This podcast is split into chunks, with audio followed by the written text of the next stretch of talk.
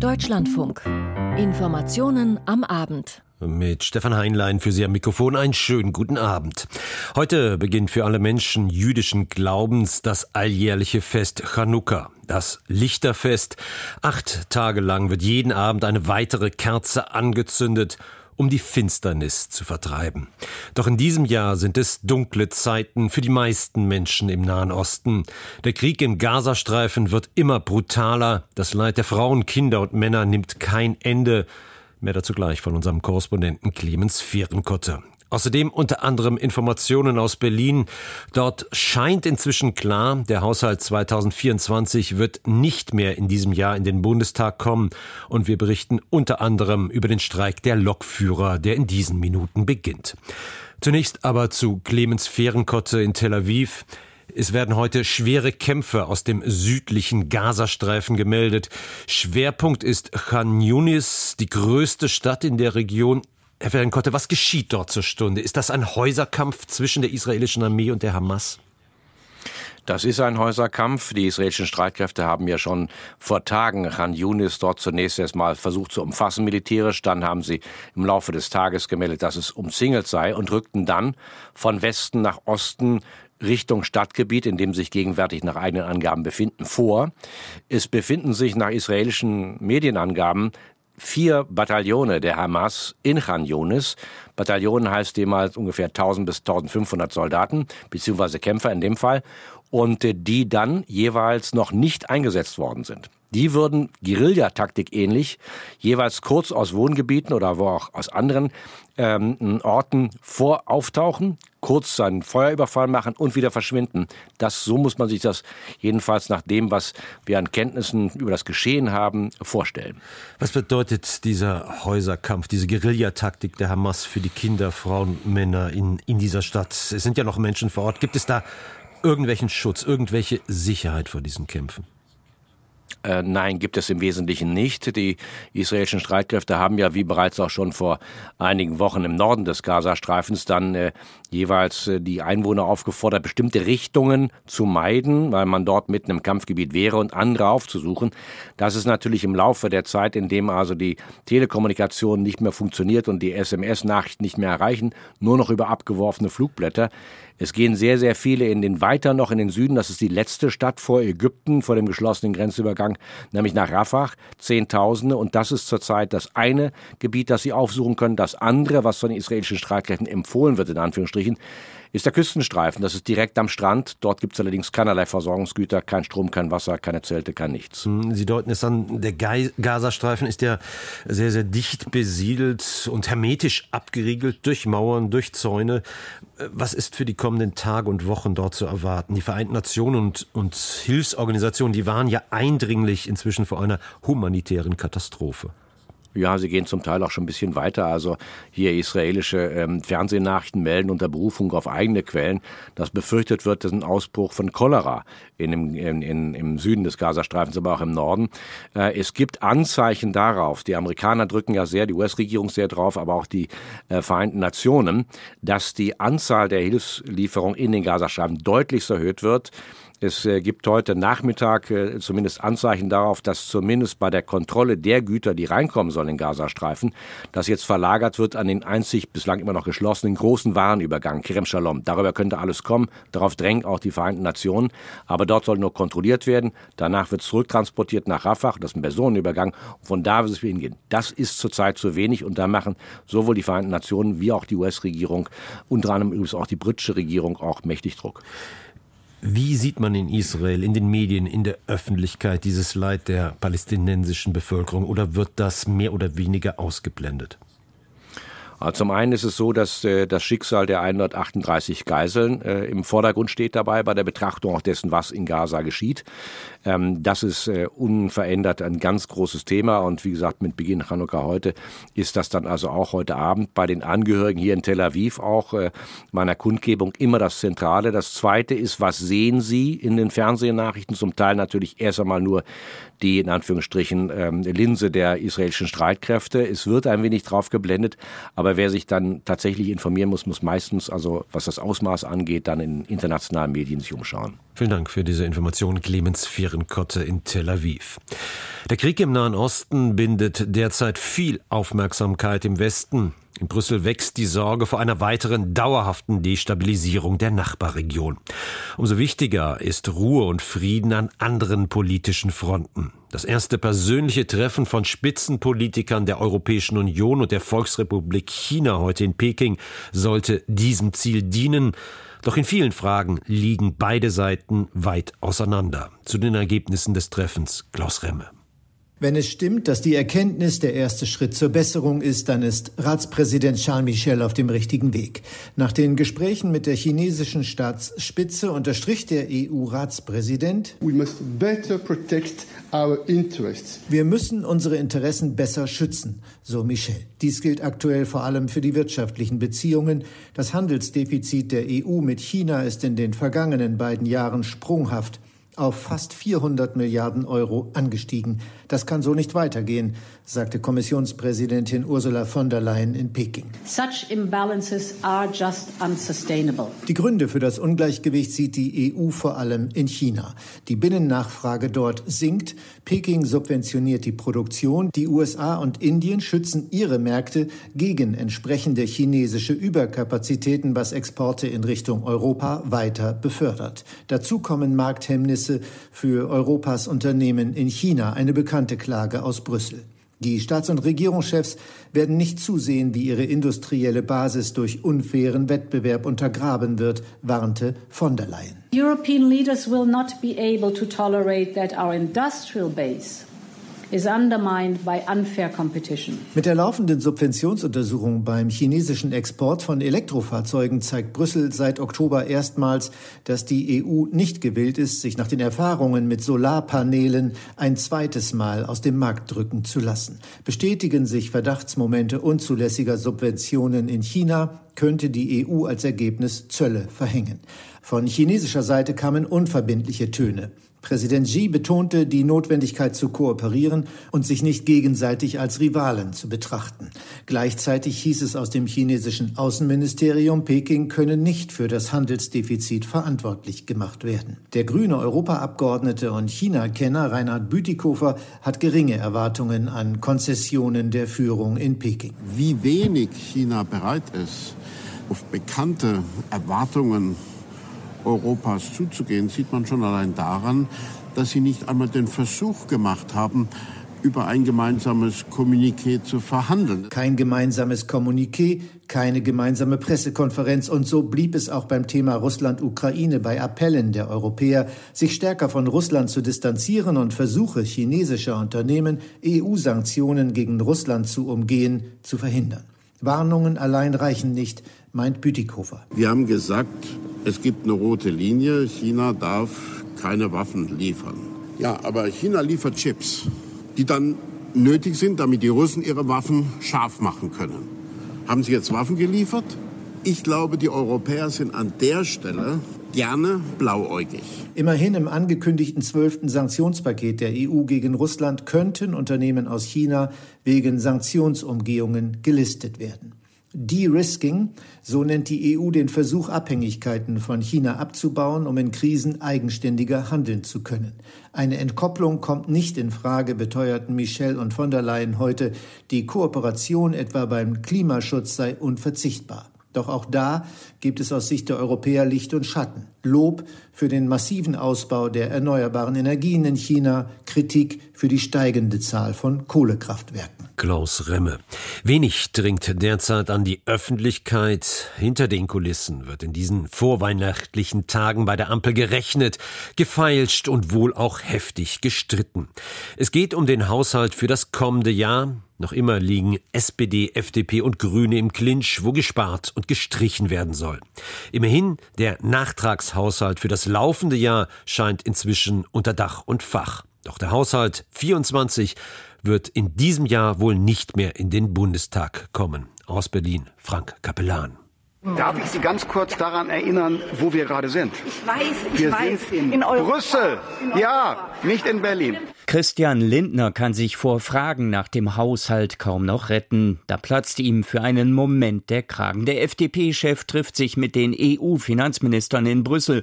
Doch die heimische Haushaltskrise lässt ihn nicht los. Meldungen machen die Runde mit dem Haushalt 2024. Werde das in diesem Jahr nichts mehr. Auch kein Beinbruch, meint Lindner. Ich habe wahrgenommen, dass die Koalitionspartner sehr ehrgeizige Zeitpläne hatten.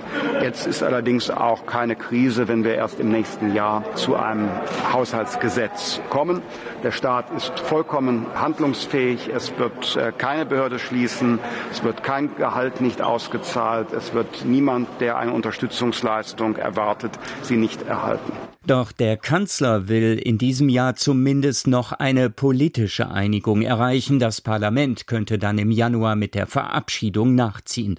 Olaf Scholz möchte am besten noch auf dem morgen beginnenden SPD-Parteitag die Frage beantworten können, ob 2024 über eine Notlage doch noch neue Schulden aufgenommen werden dürfen oder ob die Haushaltslöcher allein durch Sparen gefüllt werden müssen. Da bin ich mir sicher, dass alle Koalitionspartner daran interessiert sind, dass wir schnell eine Lösung bekommen. Aber wir sind gerade, und ich meine, das gehört so weit dazu, wir sind gerade noch auseinander. SPD-Chef Lars Klingbeil schürt in der ARD die Erwartung, dass es doch noch etwas geben könnte.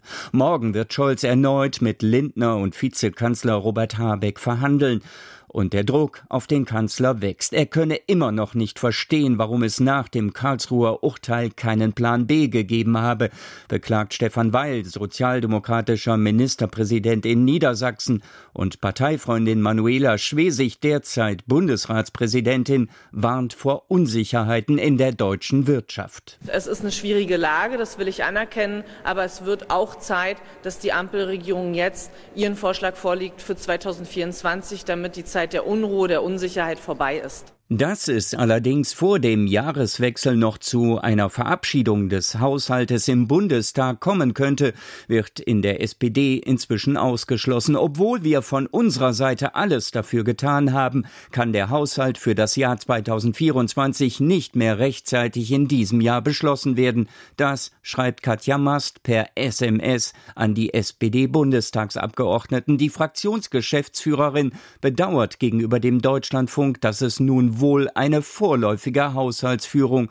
für 2024 geben wird. Auch das geht, das machen wir jedes Mal nach Bundestagswahlen, aber es bedeutet eben, dass die Regierung alleine entscheidet, wofür Geld ausgegeben wird. Da orientiert man sich am letzten Haushalt und sagt ein Zwölftel pro Monat, also auch das Geld wird weiter fließen, aber die ganzen Schwerpunkte, die wir zum Beispiel beim Bundesfreiwilligendienst gesetzt haben, die können dann nicht berücksichtigt werden, weil die sich ja nicht im letzten Haushalt abgebildet haben. Der Nachtragshaushalt 2023 immerhin dürfte nächste Woche verabschiedet werden können. In einer Sondersitzung hat der Bundesrat am Morgen bewilligt, dass nachträglich eine Notlage ausgerufen wird und damit bereits ausgezahlte Mittel für Gas- und Strompreisbremsen und die Fluthilfe insgesamt etwa 45 Milliarden Euro rechtlich abgesichert sind. Damit kann das Parlament für 2023 eine Lockerung der Schuldenbremse nachträglich beschließen, begründet durch die infolge Folge des russischen Angriffskrieges deutlich angestiegenen Energiekosten. Winterzeit ist Krankheitszeit, die Nasen laufen, es wird gehustet, Grippe, Corona oder eine schlichte Erkältung. Viele Büros und Werkhallen sind derzeit nur dünn besetzt, doch wer länger als drei Tage das Bett hüten muss, kam bislang nicht um einen Arztbesuch herum. Nun jedoch genügt wieder ein Anruf. Johannes Kuhn mit den Einzelheiten. Ab sofort dürfen Ärzte Patienten wieder telefonisch krankschreiben. Dabei gelten zwei Voraussetzungen. Es dürfen bei der Erkrankung keine schweren Symptome vorliegen und der Arzt oder die Ärztin müssen die betroffenen Patienten bereits kennen. Der gemeinsame Bundesausschuss, das oberste Selbstverwaltungsgremium im Gesundheitswesen, hätte eigentlich erst bis 31. Januar eine Richtlinie ausarbeiten müssen. Doch die Hausärzte klagen derzeit über hohe Belastungen durch Erkältungswelle und Covid-Patienten, so wie hier der Bremer Hausarzt Michael Gers im NDR. Weil da bei uns große Patientenströme kommen, die stehen bis unten auf die Straße, müssen manchmal eine halbe Stunde draußen warten, um überhaupt in die Praxis eingelassen zu werden, weil wir ja Abstand halten müssen. Und insofern wäre das für uns eine Riesenentlastung, wenn das so ginge. Die telefonische Krankschreibung wurde bereits im Corona-Herbst 2020 eingeführt. Zwischendurch wurde sie wieder ausgesetzt. Am 1. April war sie zunächst ausgelaufen. Bereits damals hatte die Ärzteschaft protestiert. Markus Bayer, Vorsitzender des Hausärzteverbands, begrüßte deshalb am Morgen im Deutschlandfunk die Wiedereinführung und betonte, die Voraussetzung, bereits Patient zu sein, verhindere Missbrauchsszenarien. Ich kann auch nicht jedes Symptom kontrollieren, das sie mir schildern, wenn es ein Gegenüber ist. Aber wenn jemand bekannt ist, dann kann ich an der Regelmäßigkeit ja schon sehen, ist denn das glaubhaft oder nicht. Und dann kann ich auch mal sagen, nee, also jetzt kommst du vorbei. Und deshalb ist der entscheidende Faktor für dieses geringe Missbrauchspotenzial, aber vorhandene, bekannte Patientinnen und Patienten. Etwas anders sehen das die Arbeitgeber. Die telefonische Krankschreibung war eine Ausnahme. Sie war für die Pandemie gedacht und ist zu Recht aufgehoben worden. Sagt Steffen Kampeter, Hauptgeschäftsführer der Bundesvereinigung der deutschen Arbeitgeberverbände BDA. Wer sie jetzt zu einer Dauereinrichtung machen möchte, der muss bedenken, dass das das Vertrauensverhältnis zwischen Kolleginnen und Kollegen im Betrieb erheblich herausfordert. Eine Krankschreibung, die vom Arzt beim persönlichen Besuch ausgestellt wird, hat eine andere betriebliche Wirkung als eine telefonische Krankschreibung. Das muss jedem klar sein. Hausärzteverbandsvertreter Bayer hält dieses Argument nicht für stichhaltig. Patienten nutzen die telefonische Krankschreibung in der Regel nicht, um blau zu machen. Wir haben keine Häufungen gesehen, weil die Menschen natürlich, und das hat der Arbeitgebervertreter da auch ein bisschen falsch ausgeleuchtet, wir sind natürlich in Netzwerken am Arbeitsplatz und wenn es da eine Gemeinschaft, ein Zusammenarbeiten gibt, und das erleben wir auch am Telefon, dann sind die Leute gar nicht, die wollen so gering wie möglich krankgeschrieben werden. Und wenn es mal längere Krankschreibungswünsche gibt, dann hat es oft sehr schwerwiegende andere Gründe. Eine telefonische telefonische Krankschreibung darf maximal fünf Tage gelten. Ein Recht auf Krankschreibung per Telefon haben Patienten nicht. Informationen für den Deutschlandfunk von Johannes Kuhn. Nichts geht mehr auf der Schiene, seit wenigen Minuten im Güterverkehr und ab 22 Uhr dann auch bundesweit im Personenverkehr. Im Tarifstreit mit der Bahn erhöht die Lokführergewerkschaft GDL den Druck. 24 Stunden Warnstreik. Kurz vor dem zweiten Adventswochenende eine schlechte Nachricht für viele Reisende. Immerhin ein kleiner Trost. Es soll laut GDL dieses Jahr der letzte Streik vor einem Weihnachtsfrieden sein. Sebastian Engelbrecht berichtet. Trotz des Streiks sollen 20 Prozent der Fernzüge fahren. In Bayern werden es noch weniger sein, weil die Bahn dort immer noch mit den Folgen der Schneefälle vom vergangenen Wochenende kämpft. Im Nordwesten Deutschlands dürfte der Streik weniger zu spüren sein, denn dort sind weniger Bahnmitarbeiter Mitglied in der GDL. Wer während des Streiks mit dem Zug reisen will, möge sich, so Bahnsprecher Achim Staus, vorher über den Notfahrplan der Bahn kundig machen. Im Internet auf bahn.de und in der App DB Navigator werde man finden, welche Züge fahren. Wir empfehlen unseren Reisenden, wenn es geht, ihre Reise vorzuziehen. Fahrkarten für heute und morgen gelten flexibel, auch zu einem späteren Zeitpunkt oder auch schon am heutigen Tag. Wer heute die Fahrt vorziehen kann, dem sei empfohlen, das möglichst früh zu tun, denn der Streik soll ja um 22 Uhr im Personenverkehr beginnen. Einige Fernverbindungen am frühen Abend hat die Deutsche Bahn bereits gestrichen, Stunden vor Streikbeginn um 22 Uhr, damit kein Zug abends um 10 auf offener Strecke stehen bleibt. Gleichwohl wird der Arbeitskampf der GDL tausende Fahrgäste zu Beginn eines Adventswochenendes treffen. Und auch für das Management der Bahn und für viele Mitarbeiter des Unternehmens ist er mit zusätzlichen Herausforderungen verbunden, wie Staus erklärt. Der Fahrplanwechsel steht an. Am Sonntag ändert sich sehr viel für unsere Fahrgäste. Es kommen sehr viel mehr neue Züge aufs Gleis. Und dieser besondere Fahrplanwechsel ist natürlich auch ein sensibler Moment für alle diejenigen, die sich mit der Planung beschäftigen, die Fahrpläne ausarbeiten, die auch das Personal disponieren. Über Nacht ändern sich sehr viele Schichtpläne. Nach dem 24-stündigen Warnstreik will die GDL erst einmal einen Monat lang bis zum 7. Januar auf Streiks verzichten. Allerdings plant GDL-Chef Klaus Weselski am 19. Dezember das Ergebnis einer Urabstimmung unter den Gewerkschaftsmitgliedern bekannt zu geben. Dabei geht es um einen unbefristeten Streik der GDL im Rahmen des laufenden Tarifkonflikts mit der Deutschen Bahn. Im Bayerischen Rundfunk blickt Weselski auf die Zeit nach dem 7. Januar voraus. Aber danach werden die Streiks länger und intensiver. Und wenn der Seil am Verhandlungstisch sitzen bleiben will, dann wünsche ich ihm viel Spaß alleine. Wieselski und seine GDL wollen die 35-Stunden-Woche bei vollem Lohnausgleich durchsetzen. Aber Martin Seiler, der Personalvorstand der Deutschen Bahn, hält das wegen des Fachkräftemangels für unrealistisch und obendrein für zu teuer. Wieselski ist zu einem Kompromiss bereit. Das lässt sich nicht auf einmal durchsetzen. Das muss stufenweise erfolgen und auch zeitversetzt. Das weiß jeder vernünftige Mensch. Aber Herr Seiler ist eben kein vernünftiger Mensch. Der stellt sich einfach hin und sagt, das geht nicht. Das heißt, der will nicht. Eine kürzere Wochenarbeitszeit würde die Lebensqualität erhöhen, meint Gewerkschaftschef Klaus Weselski. Die 35-Stunden-Woche würde die Berufe im Schichtdienst bei der Bahn aufwerten und dadurch könne das Unternehmen dann mehr Menschen für Berufe wie Lokführer oder Fahrdienstleiter gewinnen. Sebastian Engelbrecht. Das Thema Flucht und Migration ist nicht nur in Deutschland und den meisten anderen EU-Ländern weit vorne auf der innenpolitischen Tagesordnung. Auch beim nicht mehr EU-Mitglied Großbritannien wird heftig gerungen über den Kurs in der Asylpolitik. Im Streit um eine umstrittene Abschiebevereinbarung mit Ruanda hat der zuständige Minister sein Rücktritt eingereicht. Doch die Tories von Premier Sunak stehen dennoch vor vor einer Zerreißprobe. Aus London Christoph Brössel. Wie groß der Druck auf Rishi Sunak ist, zeigen die vergangenen 24 Stunden ziemlich gut.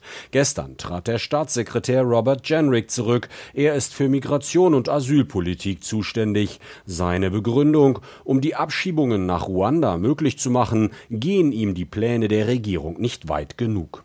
Am Morgen titelte die rechtskonservative Daily Mail, wann hören die Tories endlich auf, sich zu bekriegen und kämpfen gegen Labour.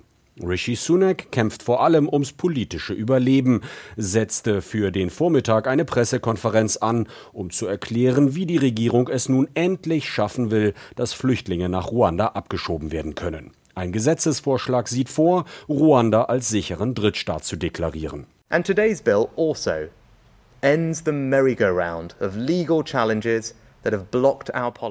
dieses Gesetz beendet das Karussell der juristischen Herausforderungen, das unsere Politik schon viel zu lange blockiert. And stop people taking perilous journeys across the channel is held up in endless litigation in our courts. Wenn das Parlament zustimmt, wäre Ruanda dann als sicherer Drittstaat definiert. Die Behörden und auch die Gerichte müssten dies anerkennen. Für Flüchtlinge, die Asyl suchen, wäre es bedeutend schwerer, gerichtlich gegen eine Abschiebung nach Ruanda vorgehen zu können, sagt Joshua Rosenberg, Rechtsanwalt, Experte und Kommentator für Verfassungsrecht. So if the bill is passed, it will reduce the ability of migrants to challenge a decision to take them to Rwanda. Trotzdem geht Rosenberg davon aus, dass Flüchtlinge gegen Entscheidungen der Behörden klagen werden und es durchaus Chancen auf Erfolg gibt, wenn in Einzelfällen nachgewiesen werden kann, dass Personen in Ruanda eben kein rechtlich einwandfreies Asylverfahren durchlaufen und ihnen Verfolgung droht. Das hängt offenbar auch davon ab, wie die Richter das Vorgehen der Regierung bewerten. Immerhin ließe sich argumentieren, dass die Regierung hier die Gewaltenteilung aufhebt. Rishi Sunak formulierte formulierte es in der Pressekonferenz so. Parliament is sovereign. It should be able to make decisions that cannot be undone. Das Parlament sei der Souverän, es sollte Entscheidungen treffen dürfen, die nicht durch die Gerichte gestoppt werden können. Es könnte durchaus eine Konfrontation mit der Politik geben, wenn die Gerichte der Ansicht sind, dass sie übergangen worden sind. Es könnte einen Konflikt um Verfassungsfragen geben sagt Joshua Rosenberg. In der Entscheidung des obersten Gerichtes vor ein paar Wochen hieß es, dass Ruanda eben kein sicherer Drittstaat sei. Die Asylverfahren seien nicht einwandfrei. Die Richter belegten dies ausführlich. Außerdem wird es möglich bleiben, vor dem Menschenrechtsgerichtshof in Straßburg zu klagen. Das sehen vor allem die Politiker am rechten Rand der Konservativen kritisch. Aus London Christoph Brössel. Nachbarn und Partner in EU und NATO, doch seit Jahrzehnten sind sich die Türkei und Griechenland in vielen Fragen spinnefeind. Streit geht, gibt es vor allem um die Meeresgrenzen in der Ägäis sowie in der Migrationspolitik. Nun jedoch hat sich das Verhältnis zwischen Ankara und Athen deutlich entspannt. Sichtbares Zeichen einer neuen Ära der Annäherung ist der heutige Besuch des türkischen Präsidenten beim einstigen Erzrivalen. Moritz Pompel berichtet. Als Erdogan bei Mitsotakis eintrifft, sprechen Gestik und Mimik für sich. Griechenlands Premier lächelt Erdogan zu, beide schütteln sich auffällig lang die Hände auf dem roten Teppich. Kurz kommt aus Mitsotakis Amtssitz nach dem gezielten Wurf eines Leckerlis ein kleiner Hund heraus, wedelt freundlich mit dem Schwanz. Ein krasser Kontrast. Noch vor einem Jahr hatte Erdogan gedroht, Mitsotakis existiere für ihn nicht mehr und man könne mitten in der Nacht kommen. Mitsotakis hatte Erdogan als gefährlich bezeichnet. Heute in Athen stehen die Zeichen auf Entspannung. Im Vorfeld hatte Erdogan von seinem Freund Kyriakos gesprochen.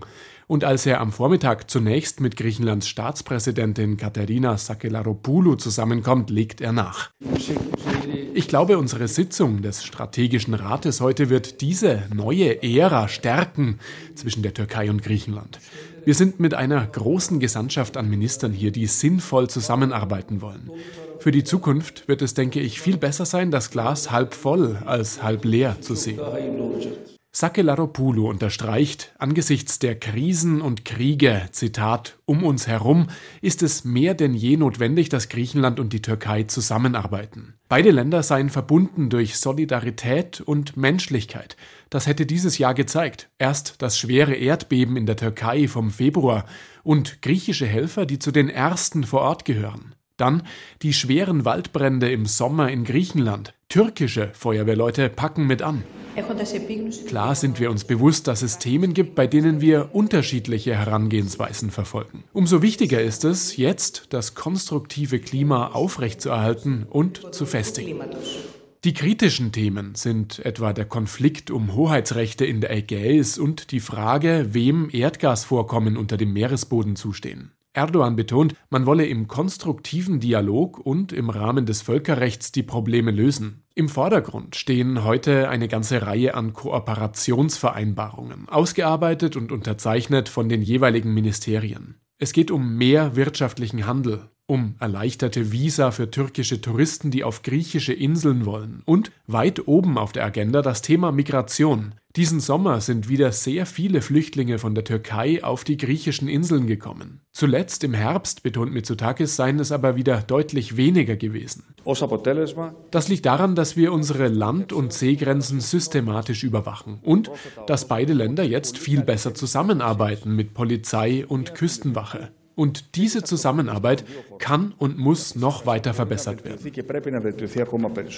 Erdogan dürfte selbst daran gelegen sein, die Flüchtlingsströme durch sein Land zu unterbinden. Denn immer mehr Türkinnen und Türken sind unzufrieden mit der hohen Zahl an Geflüchteten im Land. Beobachter glauben, mit der neuen freundschaftlichen Linie könnte Erdogan auch versuchen, die schwierigen Beziehungen zum Westen zu kitten. Zuletzt hatte Erdogan etwa die Hamas als Befreier gelobt. Moritz Pompel zum Besuch des türkischen Präsidenten Erdogan in der griechischen Hauptstadt Athen. Jeder, der eine Wohnung mieten oder einen Kredit haben will, darf nicht tief in der Kreide stehen. Ein Blankoschein von der Schutzgemeinschaft für allgemeine Kreditsicherung wird von Banken und Vermietern in der Regel verlangt. Doch heute gab es für die Schufa vom Europäischen Gerichtshof eine deutliche Rüge. Die Einzelheiten von Gigi Deppe. Das bisherige Datensammeln und die bundesweite Bewertung von Kunden, so wie es die Schufa seit Jahren praktiziert, verstößt gegen das europäische Datenschutzrecht, so die Richter. Jedenfalls dann, wenn die Bewertung, das sogenannte Scoring, das entscheidende Kriterium dafür ist, ob ein Kunde zum Beispiel einen Kredit oder einen günstigen Stromvertrag bekommt. Das Verwaltungsgericht Wiesbaden hatte dem obersten Gericht der EU den Fall einer Kundin vorgelegt, die keinen Kredit bekam, weil ihre Bewertung bei der Schufa zu schlecht war. Die EU-Richter sagen, in diesem Fall müsse man davon ausgehen, dass alles vom Score der Kundin abhing. Dann sei das automatisierte Datensammeln verboten, denn solches Profiling könne Menschen diskriminieren. Zwar erlaubt das europäische Recht auch nationale Sonderregeln, die mehr Datenspeicherung zulassen, aber die EU-Richter halten es für sehr gut möglich, dass das deutsche Gesetz gegen die Grundsätze des europäischen Rechts verstößt, weil es die Menschen nicht genug schützt. Endgültig geklärt werden muss das jetzt vom Verwaltungsgericht Wiesbaden. Bis zur abschließenden Klärung durch deutsche Gerichte bleibt es also erst einmal dabei, dass in Deutschland die Schufa die Zahlungsfähigkeit von Kunden bewertet. Die Schufa hat in einer ersten Reaktion auf das Urteil erklärt, es würde ihre Arbeitsweise nicht einschränken. Denn für Banken und andere Firmen, die die Kundenbewertung abfragen, sei dieses Scoring nicht der alleinige Grund dafür, dass die Kunden bestimmte Verträge bekommen oder nicht bekommen. Insofern geht der Streit weiter. Allerdings sind die Signale aus Luxemburg deutlich. Das Datensammeln und Bewerten ist nur unter ganz engen Voraussetzungen erlaubt. Gigi Deppe am Ende dieser Sendung. Das Team dankt für Ihr Interesse und wünscht Ihnen einen schönen Abend. Mein Name ist Stefan Heinlein.